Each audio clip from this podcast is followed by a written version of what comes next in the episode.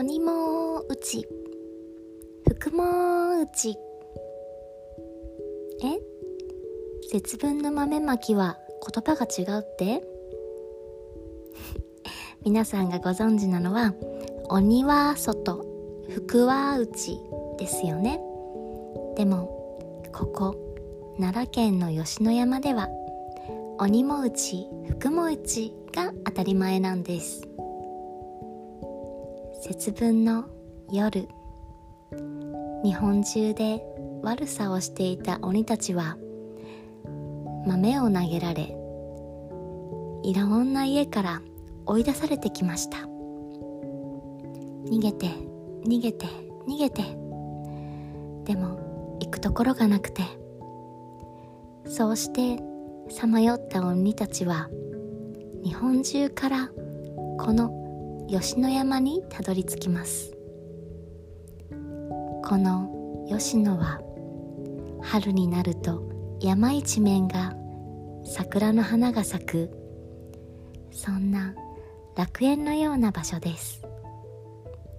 ここでは昔から山伏さんやお坊さんたちが険しい山で修行を行い霊場となってきた聖なる山でもありました。鬼たちはひいひい言いながらこの吉野の山へ逃げ込みます。そこでも鬼たちはいつも通り住んでいる人たちにちょっかいをかけたり悪さをしていました。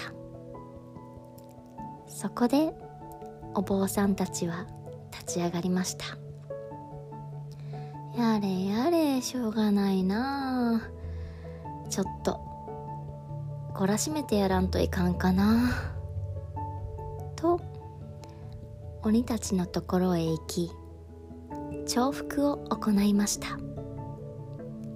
何がいいことか悪いことかしっかりと説得し鬼たちははっと今まで自分がしてきたことを反省したのでした。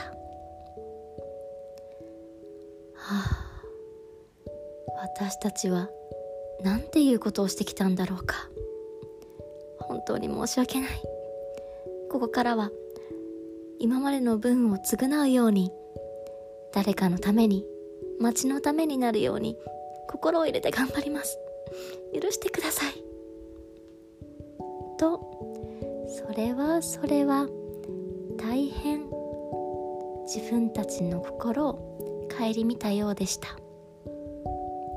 そこでお坊さんたちもその村に住む人々も許してあげそれからというものこの吉野では鬼たちもお坊さんたちも人々も同じように仲良く暮らしたとさ。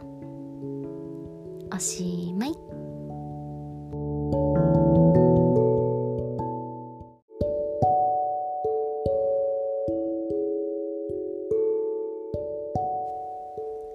このお話は奈良県の吉野山に昔から伝わっているなんとも温かい物語です。私も大好きで実際に2月3日に吉野の山へ訪れたりしています。そう。この吉野はお話にも出てきたように紀伊半島の三大霊場の一つとても霊言新たかなお寺さんがあります。そこでは2月2日の夜に日本のあちこちから追い出されてきた鬼たちが集まってその様子を表現するような鬼踊りが行われます。全身鬼の姿をした人々がなんとも力強い輪になった踊りを舞います。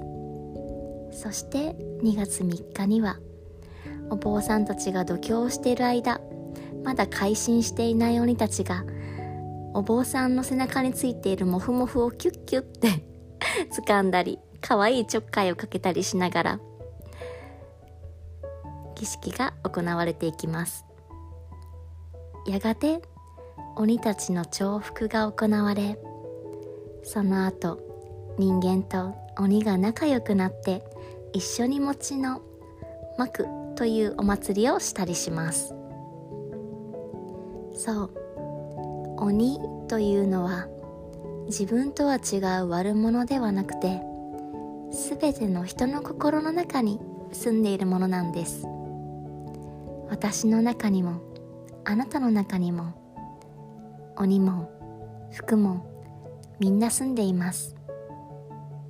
なのでそんな鬼たちと一緒に暮らしていく。許してあげる。そんな感覚のこの吉野の物語が大好きです。よかったら皆さんも2月3日の吉野の山へお参りしてみてください。